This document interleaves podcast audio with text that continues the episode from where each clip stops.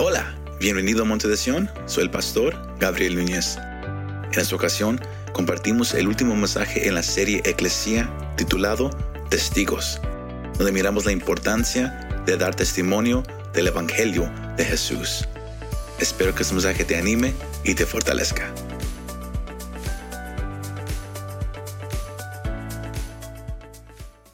La semana pasada mirábamos el ministerio tercero que es proclamar un mensaje que, que- que Dios le ha dado a la iglesia. Es un evangelio hermoso. Somos llamados a hablar de este evangelio a voz alta.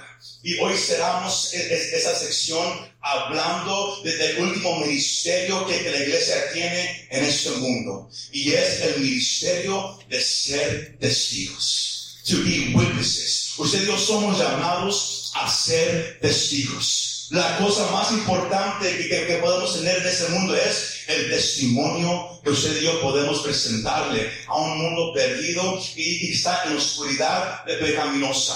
Hay un testimonio que usted y yo podemos dar y es lo que Dios ha hecho por nosotros, lo que Dios ha hecho en nuestra vida. ¿Cuántos le dan ese, ese fuerte aplauso a nuestro Rey? Somos llamados a ser testigos. Y el, deseo que yo tengo pa- para, usted en, en esta tarde eh, es que usted y yo eh, reconozcamos una cosa, que la gente que está allá afuera está ahorita en, un peligro eterno. La gente está ahorita en un peligro eterno. Eh, La gente que- que no ha conocido a Cristo como Señor y Salvador está ahorita en sus pecados. Porque como la, mayoría sabe, y si alguien no sabe, usted yo nacimos en este mundo ya pecadores. Nacimos bajo la ira de un Dios santo. Y este Dios un día será el juez de toda la humanidad. Pero mientras haya aliento en, la vida de un hombre o una mujer, hay esperanza de que vengan a conocer a Jesús como Señor y Salvador. Pero Pablo dice en su carta a los romanos, ¿cómo oirán si alguien no les predica? ¿Cómo vendrán a conocer acerca de Jesús si alguien no les habla? Si alguien no les comparte. Hablábamos la semana pasada que hoy en día de, de- de cada 10 cristianos, 9 en todo el año ni le hablan a una persona acerca de Cristo. Que esa es la, condición ahorita del pueblo de Dios en los Estados Unidos. Y es algo bien triste. Y, y- y la, la- la excusa que se usa más, lo mencionamos un poco la semana pasada, es el temor. El temor a las preguntas que alguien nos va a hacer, el temor de, de que se van a burlar de nosotros, el temor de que no vamos a saber qué decir y, y- y vamos a, a traer vergüenza al Evangelio. Son, son algunas excusas que el cristiano hoy en día está usando para no hablar, para no compartir el Evangelio de Dios. Y si usted ha estado siguiendo lo que ha estado pasando las- los últimos días, especialmente en este país, con, con lo que pasó el viernes, con, con- la- lo que hizo la Corte Suprema ah, quitando la ley federal del aborto, o en, medio de, de la iglesia se han levantado dos grupos. Unos que, que- que- que han empezado a, hablar un poco más recio acerca del Evangelio y otro grupo que se ha levantado y que está diciendo, "Shh, cállate. Cállate. No somos llamados a hablar a voz alta, no somos llamados a compartir el Evangelio, somos llamados nomás a amar, a tener compasión de la gente. Y eso se ha levantado en medio de los que se llaman creyentes. Sino hoy más que nunca, un mensaje como eso se necesita como un recordatorio para usted que, que- que ha, que caminado con el Señor por varios años y usted que apenas va empezando, o quizás alguien aquí está que, todavía no conoce a Jesús como Señor y Salvador. No hay nada más importante que lo, lo que Pablo le, le dijo a Timoteo. Pero la imagen que yo creo que usted agarre en esa tarde es el llamado de la iglesia. Porque usted y yo como creyentes somos un equipo de rescate. Todas, todas esa parte. Usted yo somos un equipo de rescate, llamados a ir a este mundo a rescatar a aquellos que, que, están hundiendo en el pecado, hundiendo en ese mar sucio, que, que si nadie lo rescata, ahí será su fin. Dios ha sacado a muchos de la oscuridad para proclamar el mensaje del Evangelio. El apóstol Pedro, él lo dice en 1 de Pedro, capítulo 2, el versículo 9, él dice, pero ustedes, hablando de la iglesia, pero ustedes son que linaje escogido, real sacerdocio, nación santa, pueblo adquirido para posesión de Dios, a fin de que, que anuncien las virtudes de aquel que los llamó de las tinieblas a su luz admirable. Hubo un precio que se pagó por la salvación tuya y la salvación mía. Y ese precio que se pagó no lo podemos tener callado, no nos podemos esconder, no nos podemos hacer un lado. Somos llamados a proclamar lo más alto que se pueda, somos llamados a subirnos a esa barca y salir al mar pecaminoso que está en este mundo y somos llamados a empezar a rescatar del pecado, de sacar de la oscuridad a la gente que está dispuesta a responder al mensaje que usted estamos proclamando, que es el mensaje de Jesús de Nazaret. Yo no sé si usted puede sentir lo que yo estoy sintiendo, pero Dios nos ha llamado. Él nos sacó de una oscuridad profunda a una luz admirable. Él nos sacó de una condenación eterna y nos ha dado una vida eterna ahora, iglesia. Es nuestro llamado como iglesia evangelizar. Nuestro llamado como iglesia sacar a la gente del fuego, del humo, del, mundo pecaminoso y llevarlos a la seguridad de la cruz. Somos llamados a rescatar a la gente que se está hundiendo en el pecado. Yo quiero que usted tome las imágenes de, que usted y yo somos un equipo de rescate que Dios ha puesto en este mundo. ¿Y, cuál es la forma por la cual vamos a rescatar? Anunciando el evangelio de aquel que ya pagó el precio, de aquel que rompe cadenas, de aquel que perdona pecados, de aquel que libra a una persona. El evangelio de Jesús de, Nazaret. Voltee a su vecino y dígale, tú y yo somos parte de un equipo de rescate dígaselo, somos parte de un equipo de rescate.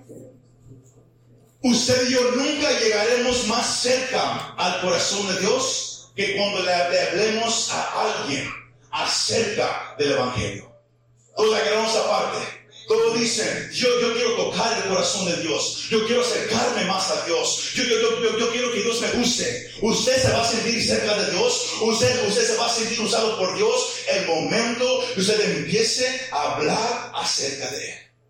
Porque todos se sientan en una iglesia, esperando que, el techo de la iglesia se haga a un lado y que de repente hayan truenos, haya relámpagos y de repente salga una voz bien fuerte que diga, levántate y ve a predicar.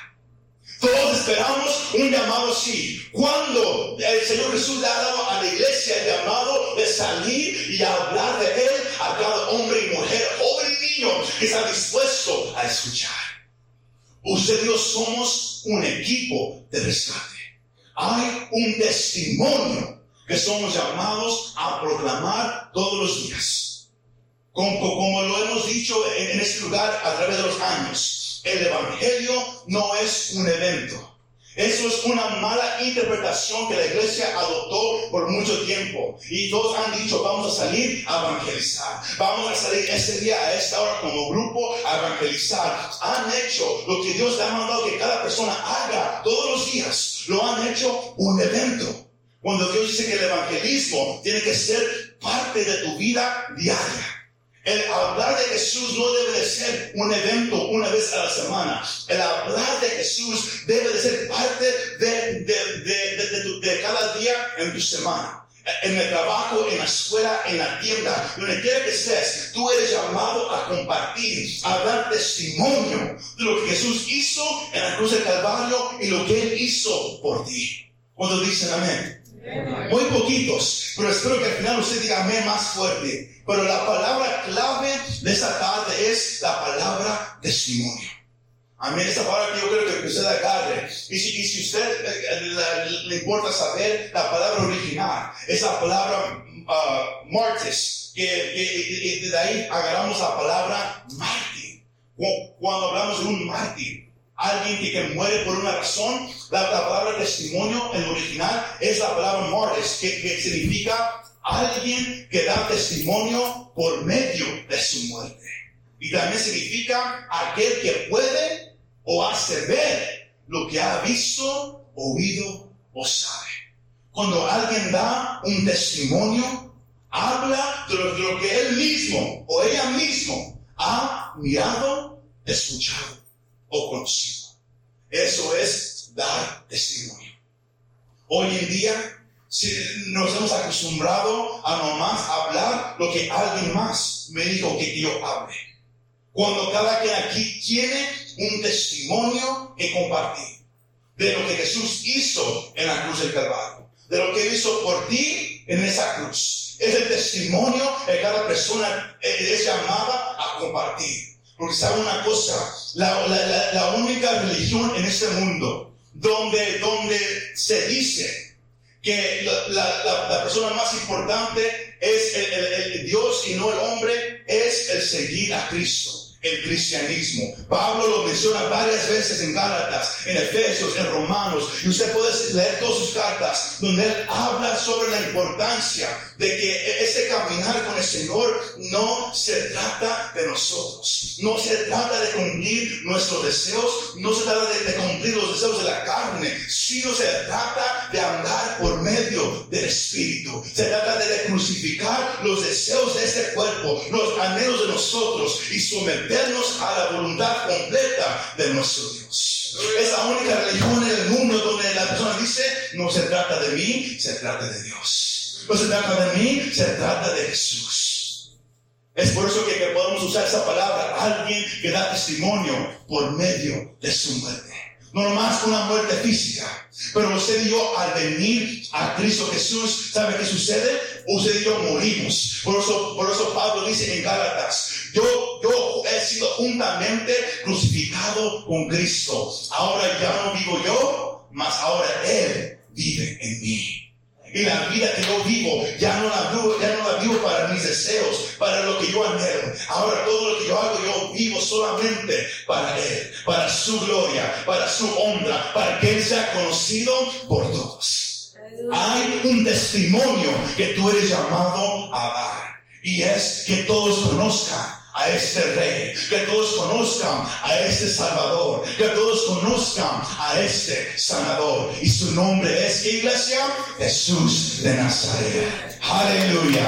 No hay nadie como Cristo. Pero ¿qué hacemos cuando, cuando hay timidez en nosotros? ¿Qué hacemos cuando hay miedo de hablar de Jesús? Porque usted puede decir, es que yo apenas voy empezando. O usted puede decir, es que yo he sido cristiano por tantos años, pero yo no sé qué me pasó. El fuego que yo antes sentía, ya no lo siento. La pasión que yo antes tenía, ya no la tengo. Yo sé que, yo debo de hablar. Yo antes lo hacía. Yo les hablaba con tanta, con tanta libertad, con tanto gozo, mas no sé qué me pasó. Usemos el ejemplo de Timoteo. Porque es, estas dos cartas a, Timoteo son dos cartas ricas en, cómo aplicar la fe a nuestro diario caminar. Esta, esta segunda carta de Timoteo, Pablo ah, se, la escribió a Timoteo, fue la última carta que Pablo escribió. Él estaba encarcelado en Roma, él sabía que iba a morir, él ya estaba sentenciado sino él escribe esta última carta y se la escribe a su hijo espiritual llamado Timoteo. La, primera vez que, lo miramos es en Hechos capítulo 16. Cuando, cuando, Pablo llega a una ciudad y ahí, conoce a la mamá y la abuela de, este muchacho. Y, fue, algo pasó eh, eh, con, con Pablo y Timoteo. Él pudo mirar en ese joven que él tenía un hambre y un amor por Dios aunque el padre de Timoteo no era creyente, pero además su mamá y su, abuela sí lo eran. Y es por eso que, que sucede en su casa los primeros versículos de, de, ese capítulo. Pablo dice el pasaje bien conocido. Yo, yo puedo mirar, Timoteo, que tú tienes una fe sincera. Eso, eso significa una fe que no es fingida. Tú tienes una fe sincera. Lo que tu mamá y tu abuela te enseñaron, tú lo has agarrado y tú mismo ahora lo estás caminando. Mas algo había pasado entre la primera carta de Timoteo y la segunda carta.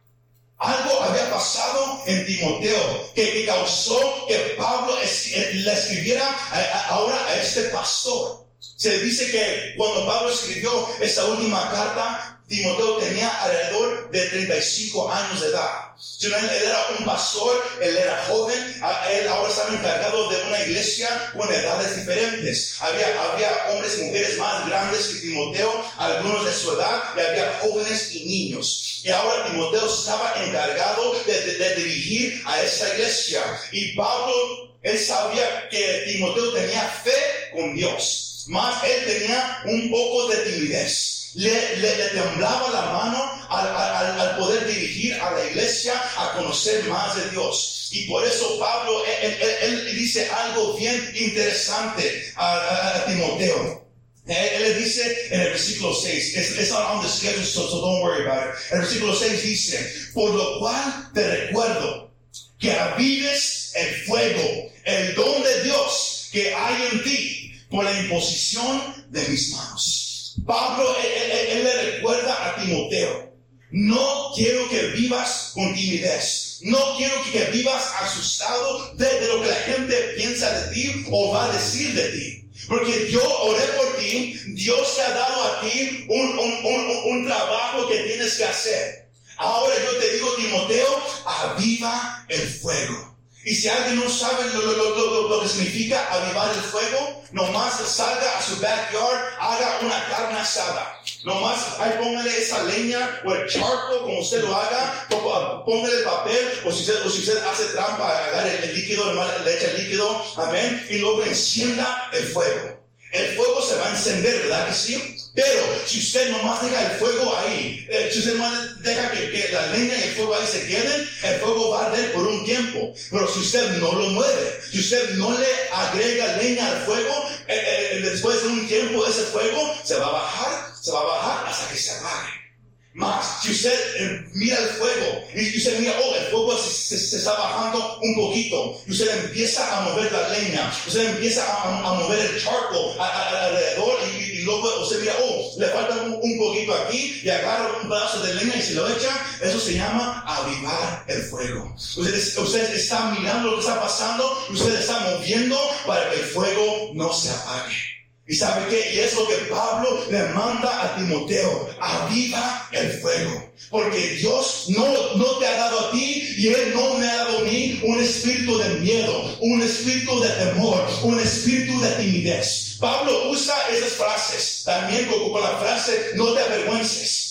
Él, él, usa esas frases 25 veces en la primera y segunda carta a Timoteo dejándonos saber que, Timoteo, aún, con conocimiento, aún con fuego, aún con su amor hacia Dios, él todavía batallaba con timidez, él todavía batallaba con temor. ¿Qué tal si, yo hablo y, palabras me salen mal? ¿Qué, ¿Qué, qué, tal si yo hago algo y nada sucede? ¿Qué tal eso y aquello? Él batallaba con timidez. Y por eso Pablo, como un padre espiritual a Timoteo, él le recuerda 25 veces, no te avergüences, no no tengas miedo, no tengas timidez, aviva el fuego, porque el espíritu que Dios nos ha dado no es un espíritu de temor, sino es el Espíritu Santo. Y Él da el amor, Él da el poder y Él da una mente sana. Amén, iglesia. Y, eso es lo que Pablo le empezó a decir a Timoteo.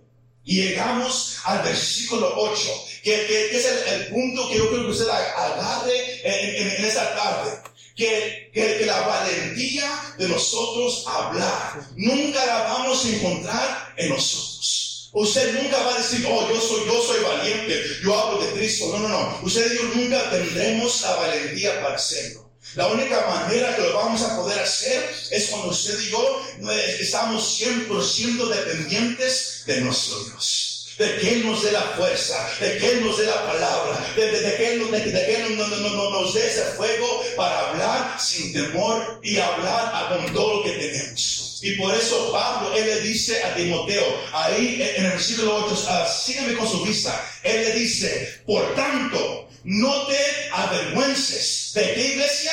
Del testimonio de quién? De nuestro Señor.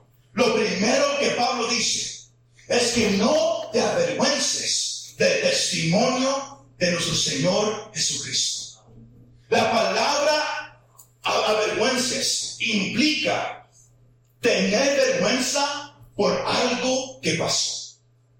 Esa es la definición de, tener vergüenza o, de no, no, te avergüences. Tener vergüenza por, algo que pasó. Piensa un momento. Pablo está diciendo a Timoteo, no tengas vergüenza por lo que pasó con Jesús.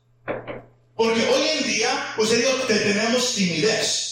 Tenemos timidez de hablar de Jesús. tenemos miedo de compartirle a alguien acerca de Jesús. Pero la pregunta que usted y yo nos debemos de hacer es, ¿por qué tenemos timidez? ¿Por qué tenemos miedo? ¿Qué pasó para causarnos esa vergüenza?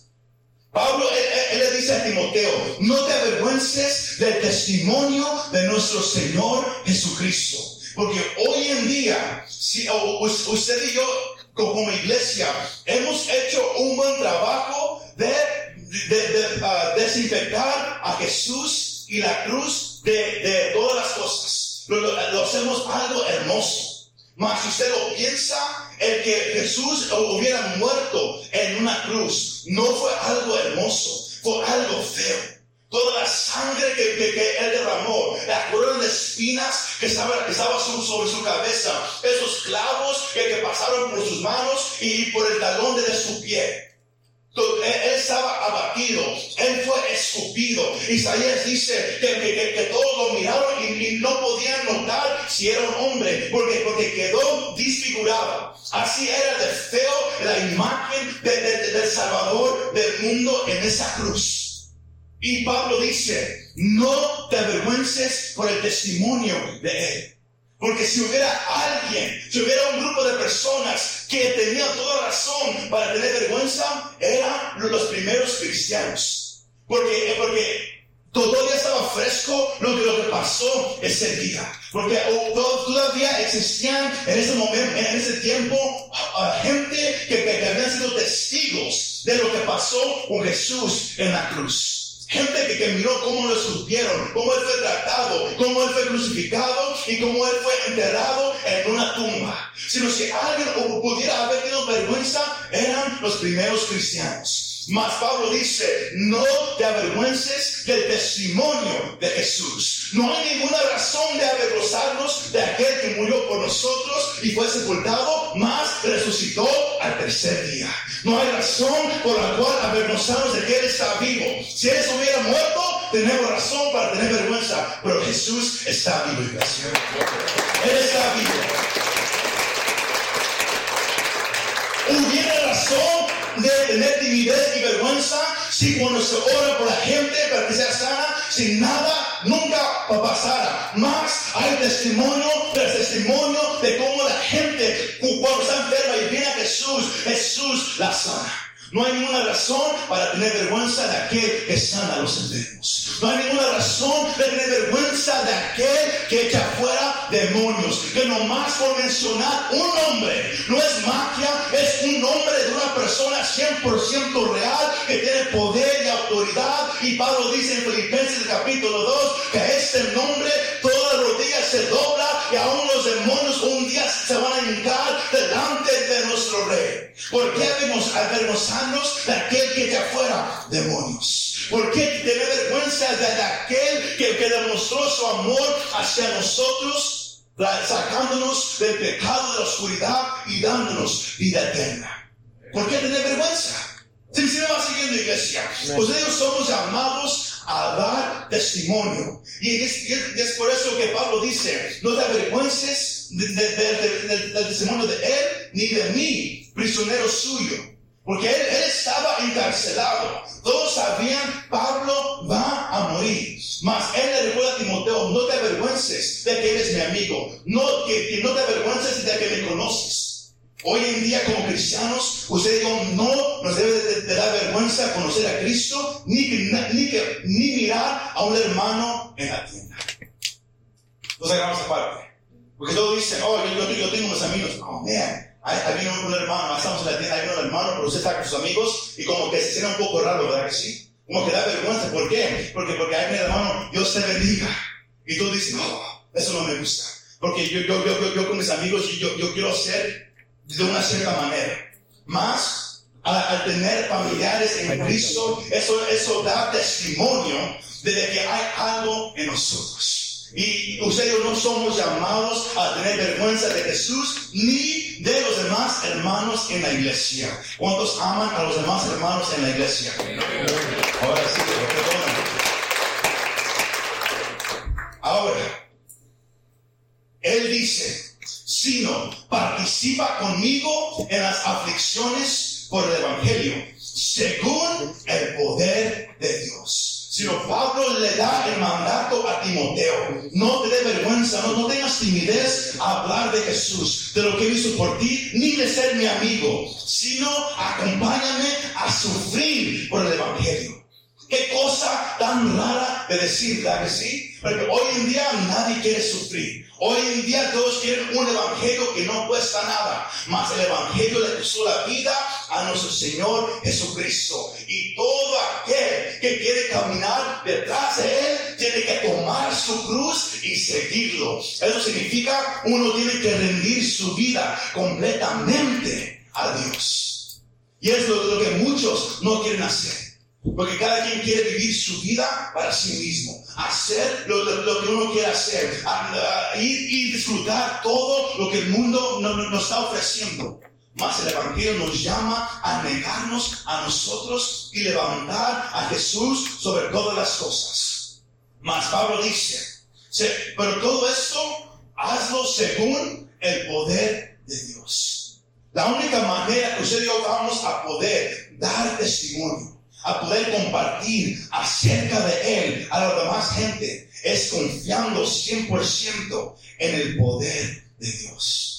Jesús, él lo, dijo en los evangelios a sus discípulos y eso aplica también para usted y yo como iglesia.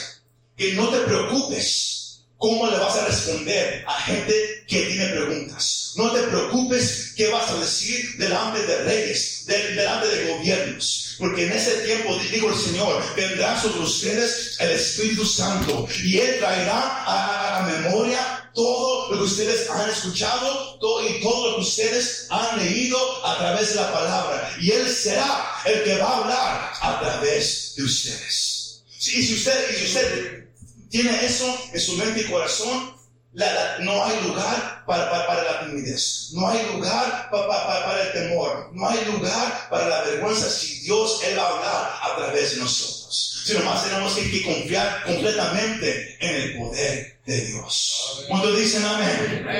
Cuando dicen amén? Aleluya. Y, luego eh, Pablo cierra e, esa sección dejándole saber a, a Timoteo el testimonio. El versículo 9 dice, él nos ha salvado y nos ha llamado con un llamamiento santo. Escucha esto, no según nuestras obras, sino según su propósito y según la gracia que nos fue dada en Cristo Jesús desde la, eternidad.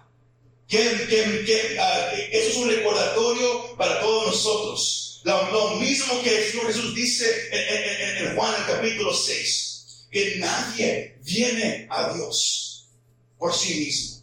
Dios llama a la gente. Esa parte tan increíble de seguir a Cristo, que usted y yo no escogemos seguir a Cristo. Él nos escogió a nosotros. Él decidió en su plan perfecto llamarnos a nosotros de la oscuridad a su luz admirable. Y si Él nos sacó de la oscuridad. Si Él nos llamó a su luz, ¿por qué temer? Si Él es el que ha hecho todo. Es lo que Pablo, él está recordando a, Timoteo. Él nos ha salvado y nos ha llamado con un llamamiento santo. No es, no es según nuestras obras. No es nada que usted hizo, no es nada que usted pueda hacer. Todo esto es porque Dios a usted y a mí nos escogió. Piense. Usted, usted podría estar ahorita allá afuera tomando, allá afuera eh, en el sexo, allá, afuera en las drogas, ahorita mismo, en esta tarde. Mas usted está en, un templo, usted está con, su familia en Cristo. ¿Por razón? Porque es por medio de lo que Dios hizo por nosotros. Porque este cuerpo quiere pecar. Este cuerpo quiere seguir todo lo malo. Mas fue Dios que dijo, no, no, yo tengo algo especial para ti. Y fue Dios el que nos llamó. ¿Y, por qué tener vergüenza de, tanto amor que, es, que, que Dios nos ha demostrado a nosotros? Eso debería de llevarnos a querer hablarle a toda la gente desde cuánto Dios nos amó a nosotros y cuánto Dios los ama a ellos. Todos también callados. Eso, ahora sí todos están pensando un poquito. Luego el versículo 10 dice, y que ahora ha sido manifestada por la aparición de nuestro Salvador Cristo Jesús, quien, quien puso a fin a la muerte y sacó a la luz la vida y la inmortalidad por medio del Evangelio. Dios, Él quería demostrarle a todo su gran amor que Él mandó a Jesús. Por esta razón vino Jesús al mundo. Juan 3, 16 dice, porque de tal manera que amó Dios al mundo que dio a su único Hijo para que todo aquel que en él crea no se pierda, mas tenga vida eterna. Cristo vino para qué? Para demostrar el amor de Dios. Pablo lo dice en Romanos 5, 8. Mas el amor de Dios se muestra de esa manera, que siendo pecadores, Cristo murió por nosotros. Efesios 2, 4 dice, mas por la gracia de Dios sois salvos no es por obras, es por la gracia de Dios.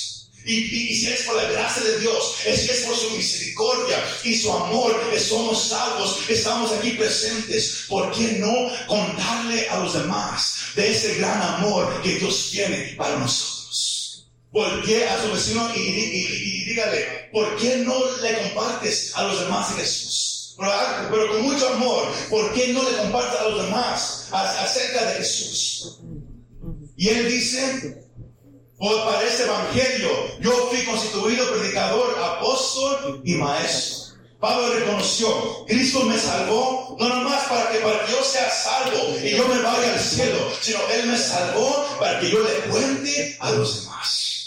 Y eso aplica para usted y para mí. Usted no necesita un título. Usted no tiene que ser perfecto. Usted puede decir, pero yo no sé mucho. O yo tengo una historia. O todo esto me ha pasado. Qué hermoso. Pero todo eso fue perdonado y borrado el momento que usted vino a Cristo Jesús y, la sangre fue derramada sobre usted. Usted fue perdonado y usted ahora tiene la libertad de compartir acerca de Jesús. Nunca dejes que tu pasado sea una excusa para hablar de Cristo. Todo fue perdonado en el momento que viniste a los pies de Cristo y te arrepentiste de tus pecados. Cada pecado fue perdonado y como dijo esa misa, y, fue, separado de ti, igual como el este es separado del oeste. Y fueron echados a lo más profundo del mar. Qué cosa tan hermosa, iglesia. Y por eso para cerrar, Pablo dice en el versículo 12, por lo cual también sufro estas cosas. Cuando uno entiende el Evangelio, cuando uno entiende lo que Cristo hizo en la cruz por, por, la persona, uno está dispuesto a sufrir y pasar por cualquier infierno, por cualquier problema, igual como, como Pablo dijo, por lo cual también sufro estas cosas. Y no me avergüenzo, porque yo sé en quién he creído. Él no dice, yo sé en qué he creído. No, no, no. No es una religión, no es una doctrina en, lo cual Pablo creyó. No, no. Fue una persona. Él dijo, en quién he creído. Yo no sé si usted sabe en quién usted ha creído. O si usted nomás sigue una enseñanza. O si usted no, nomás sigue a, a un predicador famoso. Porque hay mucha gente que sigue a predicadores, que sigue enseñanzas, mas no sigue a Cristo. Pablo dijo, yo no, yo no me avergüenzo, estoy dispuesto a sufrir porque yo sé en quién he creído. ¿No en qué? ¿En quién he creído? Cuando uno está convencido 100%, venga lo que venga, uno se para firme. Uno no corre, uno no un lado, porque uno, uno está 100% convencido en quién ha creído. Y por eso él, dice, porque yo sé en quién he creído y soy convencido de que Él es poderoso para guardar mi depósito hasta aquel día. Él sabía, yo me voy a morir. Yo sé que, que, que, que yo estoy mirando ahora mi mortalidad. Mas yo sé en quien he creído y que todo lo que yo he hecho es para su gloria. Y, y, si, me toca morir por Él, yo soy dispuesto a morir por Él, por lo que Él ya hizo por mí. Y por, eso él, usa ese testimonio hacia Timoteo, para que Él recordara, habla, no tengas timidez, no vivas preocupado por lo que la gente va a decir de ti, tú nomás habla de Cristo. Las cartas, la primera y la segunda carta, Pablo él, le dice a Timoteo varias veces, predica a Jesús. No prediques palabras vacías. No, no, no te metas a, discutir doctrina. Predica solamente a Cristo. No te preocupes de, de, lo que la gente te va a preguntar. Tú nomás predica a Cristo. Todos aquí pueden dar testimonio de Jesús. Nomás hable de lo que Él hizo por usted. Como usted vivía antes, más lo que pasó al venir a los pies de Cristo Jesús. Y es así como se dijo, vamos a rescatar a la gente. Porque hay un testimonio que somos llamados a dar como iglesia.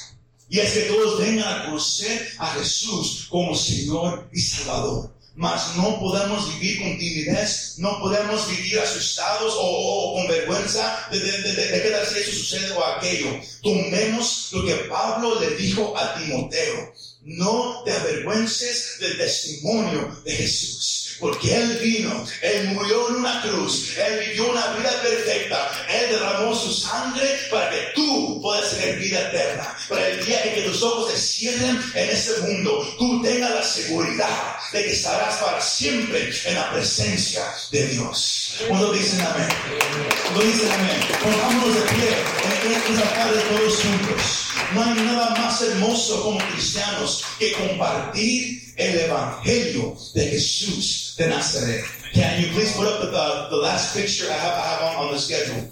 Porque no podemos dejar que el temor o la vergüenza nos, nos roben de la, de la, responsabilidad que tenemos de compartir el Evangelio de Jesús de Nazaret.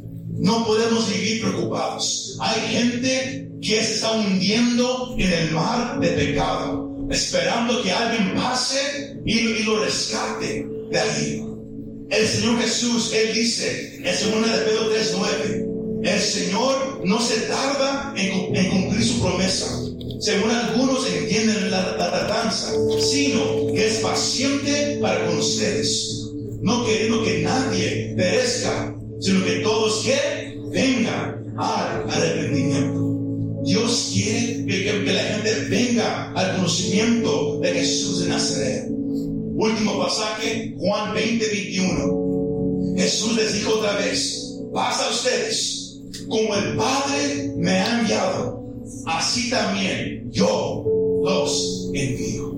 Somos llamados a salir y dar testimonio, de contar de lo que hemos mirado, contar lo que hemos escuchado, contar lo que hemos venido usted yo a entender acerca de Dios. Es lo único que somos llamados a hacer. Iglesia, con los ojos cerrados, yo quiero hacer una invitación antes de, continuar en ese tiempo. En caso hubiera alguien aquí presente en esa tarde que, que no ha conocido a Jesús como su Señor y su Salvador. si, si, no, lo has conocido, ahorita estás en pecado. Estás condenado a una muerte eterna. Pablo dice en Romanos 3 que, porque todos han pecado, todos están separados de la presencia de Dios. Y el pecado trae muerte. Mas Cristo vino, Él murió en la cruz del Calvario. ¿Para qué? Para pagar el precio que el pecado demanda, que es muerte, que es sangre derramada. Él pagó el precio que tú y yo debemos de pagar. Y si tú crees en tu corazón Jesús es real y que no nomás murió, pero resucitó de los muertos, tú también puedes ser perdonado de tus pecados y tú puedes tener también vida eterna. Porque el que va al cielo no es la gente buena, no es aquella gente que, le dio dinero a, a una iglesia o al pobre. Es aquellos que han sido perdonados y han nacido de nuevos por medio de la sangre de Jesús de Nazaret. Si, si tú sientes algo ahorita en tu corazón, algo que te está diciendo responde, es Dios llamándote. No lo hagas a un lado, no, no, no, no, digas nada, a aquella gente que yo no conozco. Ven a los pies de Cristo. Si hubiera alguien que dice, yo, yo quiero rendirme a los pies de Cristo. Yo quiero ser perdonado de mis pecados. Ahí donde estás, nomás levanta la mano. El Señor Jesús dice, el, el que lo haga a voz alta, al que no le, no le dé miedo, que todo lo mire. Cuando, cuando esté delante de mi Padre, yo tampoco, yo no tendré vergüenza de decir que es mío, que es mía. Si hubiera alguien aquí nomás levanta la mano al cielo y, y repite esta oración conmigo. Dice, Señor Jesús, yo reconozco que yo soy un pecador y que, y que necesito ser perdonado. Y he escuchado que tú eres el Hijo de Dios y que tú viniste a morir en una cruz por mí para pagar ese precio que yo no puedo pagar. Sino yo hoy reconozco que soy pecador y te pido perdón. Yo rindo mi vida delante de ti y yo digo que yo quiero que tú seas mi Señor y mi Salvador. Yo quiero estar contigo en el cielo el día que yo muera. Gracias por dejarme escuchar este mensaje. Y gracias por amarme tanto que diste tu vida por mí en esta cruz. Gracias, Señor Jesús. Amén y amén. Muchas gracias por escuchar este mensaje. Si te gustó este mensaje y te gustaría ayudar a apoyar nuestro ministerio, compártelo con tus amigos y familiares. Para conocer más de lo que Dios está haciendo aquí en Monte de Sion, visítanos montedesion.com. Gracias y nos vemos la próxima vez.